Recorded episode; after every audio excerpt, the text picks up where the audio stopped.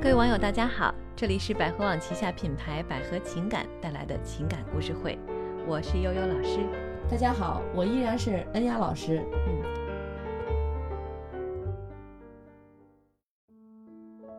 哎呀，老师，上一集呢，咱们讲了一个朋友的表姐哈，她想跟她的这个前表姐夫复婚的故事。对，嗯、这次呢，我们还讲一个这个离婚的故事。嗯，嗯、这故事是什么情况呢？我来跟大家讲一下哈。哎，好，呃，这个也是呃不是当事人给我们写的，是当事人的这个一个朋友。嗯啊，上回是个表妹啊，这回是个朋友。嗯呃，这位朋友呢，他是这么说的哈，他说，呃，我的一位朋友和他的妻子分开一年多了，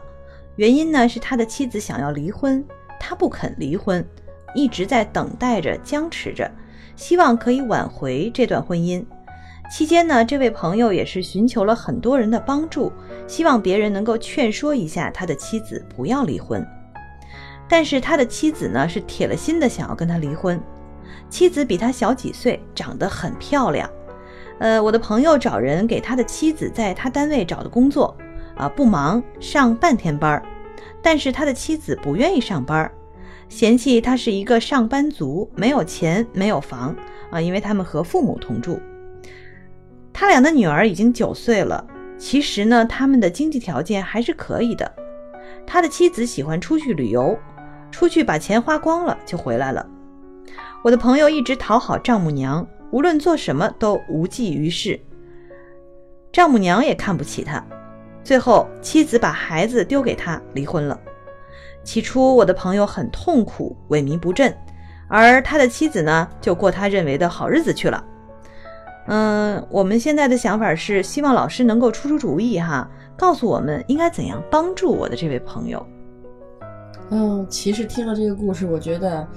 他这个朋友确实是，呃，挺痛苦的。对应该，嗯，这故事特别典型，就是对我觉得听了这个故事，感觉那个眼前就是特别形形闪现出形象，对不对？那对个对场景是是吧？感觉这个你看，这个人对他的老婆那么好，然后对他的这个丈母丈娘母娘也讨特别丈母娘好，对，可是呢，他丈母娘瞧不起他，他老婆瞧不上他啊，觉得他挣钱太少了，嗯，觉得然他上班后族老婆也不愿意上班，对哎，估计也不愿意带孩子，对啊，花钱跑出去玩儿，玩儿钱花光光了就回才来，回来，对，这个妻子太不称职了。我觉得这个啊妻子压根儿就是不是一个过日子的人，不像是跟他好好过日子的样子。嗯，但对吧他还是对他妻子还很爱他的妻子，对，可能是比较漂亮吧，啊也有可能哈，他还很爱他的妻子，然后而且他他不想离 婚，孩子九岁了，一般正常的人来讲的话，我经常会说到，就是很多咨询者就会说，为了孩子而不去离婚。嗯，现在他孩子九岁了，他妻子还是离婚，离了婚之后接着投入到别人的怀抱去过好日子去了。对对对，肯定是去投入别人怀抱了，对要不然她也不可能 是吧？她嫌弃她老公嘛。是，我觉得对种她这个女人妻没子有什可么能责就任是感在婚姻当中已经当时已经有婚内有出轨外人了啊，嗯，所以这个不知道该怎么说啊。你要说说通常常理上会对这样的男人会觉得，你看你都戴绿帽子了，你还要跟他在一起干什么？对，你还要惦记挽着他回干干什嘛么？对，是？吧？嗯，但是呢，其实我倒是想劝你这朋友，嗯， 呃，好马不吃回头草，对吧？啊如果说你家里没有草原，你就养不了这匹野马。一匹对野吧马这句话特别经典哈。对于一首歌里边写的，其实啊嗯花草理不糙吧，应该这么说。嗯嗯嗯你看你的妻子，如果是一般是过日子的女的，比如说我们出去旅行啊，我们会拿出一部分钱作为奖励自己，啊、然后呢，夫妻出去旅行，对吧？嗯而不是说把所有的钱花光了之后，然后再回来。嗯她如果说刚开始嫌弃丈夫什么上班族啊、没钱啊、没房啊，那你为什么你已经嫁给他了啊？这就没得说了。如果说世界上有后悔药的话，你之前就不应该选他，他没车没房，对吧？那既然你嫁给他了，你俩可以什么共同去攒钱买房啊？嗯，对呀、这是最基本的吧，对吧？对，他自己不愿意付出任何的努力，在这个婚对呃还不这想段上婚姻班当中啊，也不愿意付出任何的体力劳力，干什么都不干对啊，这样的妻子。呃，太不称职！我的第一反应啊，第一感觉就是太不称职了，没有然后责就任觉得感这个男的，这个男士哈，跟这位妻子就完全不合适。对那样老师，我们在现实生活当中其实有经常遇到过这样的情况，就是好男人碰上一个比欲较望无穷、无止境的一个女对，的碰。到这种女人，对你说怎么能咱们怎么来鉴别？因为他们其实已经结婚了，可能有了孩子，后来也后悔也来不及了嘛，对，嗯，就这样了。但嗯，是如果在婚前打个比方，如果有朋友正在听我们节目，我们可以告诉他如何来鉴别这种不适合过日子的女人。嗯，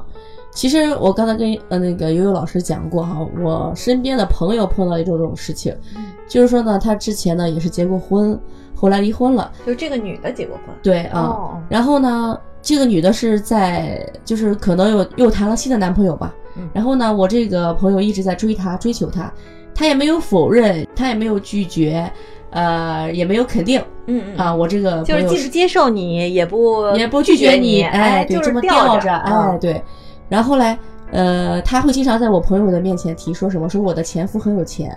我过过怎样的生活，我去过怎样的高档场所去吃饭，我住过怎样的几星级的酒店啊。然后呢，再跟我同学炫耀说，我以后过的生活只能比这个好，嗯不能比那个差。嗯，嗯，就暗示暗示对你得有钱才能跟我在一起，对。而且我朋友说，他有一种特殊的爱好，就是什么呀？买东西，当然每个女生天生都爱买东西，但是她是这样的，比如她一个月挣两万块钱，嗯，她就把所有的钱都花光，买用来东西，买买名牌儿衣服、啊买鞋、买化妆品。嗯这个不说，同样，如果说她喜欢一双鞋子，嗯她会把这个鞋子，比如说几千块钱一双鞋子，她会买上三四双、四五双。啊。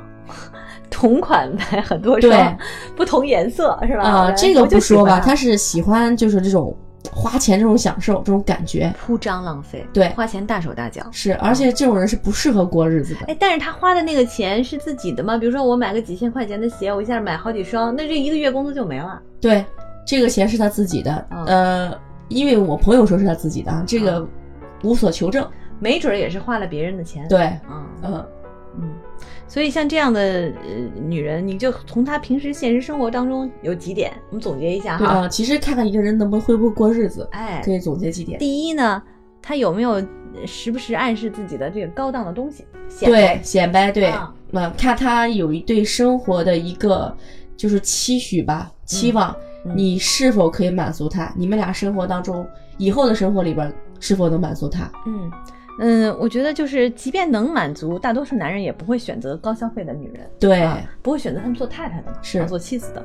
呃，再有呢，就是他对于生活的态度是什么样的？是不是好吃懒做嗯，啊？是不是认真工作？呃，是不是就是愿意跟你一起来解决问题，商量着解决问题？对我，觉得这是很重要的，嗯，就是因为通常像这种好吃懒做的人呢。或者说，这种希望通过自己的美色啊，嫁个大款、有钱人来换取生活幸福的人，他们其实通常都没什么能耐，对，对吧？嗯没有什么解决问题的能力，而且反而是越没有能力的人才会瞧不起另一个人。哎，对还方瞧不起你没钱，哎，你对，没钱没 ，房你养不起我，啊 对是吧？而且你看，我觉得这个故事当中还有一点就是，她的母亲很关键啊。嗯你看这个女生的这个妻子的母亲就瞧不起这个男的，对。再一个，第三点就是看他的一些家庭教育，嗯，这就是家庭教育嘛。对，你想，她妈妈都瞧不起你，她怎么能瞧得起你呢？这个她一定会受家里的这个耳濡目染的影响对嗯因为他家庭就是那种环境，所以说他的为人处事，包括他的一些对物质啊，会对金钱一些欲望，嗯。肯定是来自于他的家庭，对也有一部分的那个渲染的。所以呢，我认为这两个人的价值观就完全不合适。对，既然完全不合适，咱们也别勉强在一起。嗯，他想过他的好日子，就让他去吧啊！你也别再搭理他了，对你别觉得说，哎呦，我们家孩子那么小，还那个挺可怜的，没办法呀，他的妈妈就是这样一个人对啊，他妈都不关心他了，所以你要做的可能就是振作起来啊，你的这个朋友啊，可能就需要振作起来，然后好好把他的这个注意力转到他现有的这个家庭、这个孩子这身上，对，好好去抚养孩子是对关键啊，培养孩子，让孩子以后不要变成一个拜金女。像他妈一样那样嗯的人，对，对，嗯因为，没准他早就受坏他影响了，都不好说呢。，对，因为女孩儿的话，肯定很受母亲的影响，有时候。是的，嗯，所以我觉得现在孩子教育是第一位的，你好好想想吧，不要再沉迷，就是萎靡不振了，对。也没有任何价值，浪费时间，人生苦短。如果说你这个朋友还是想挽回他的前妻的话，那你要让他面对现实了。假如说你们如果复婚了，你以后还想过这种低人一等、天天被人说、被人骂的这种日子吗？嗯，对，呃，复婚这个事儿我是坚决反对。对嗯，嗯嗯、当然了，他妻子可能也去找别人去了。嗯， 对，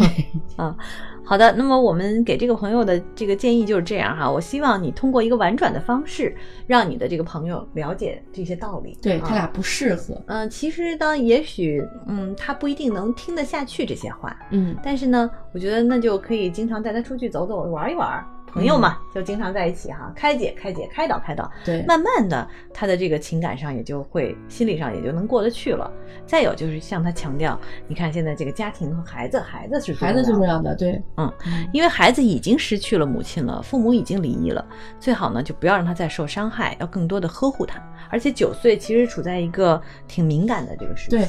人生的一个就是现在是他要在不停的学习，嗯。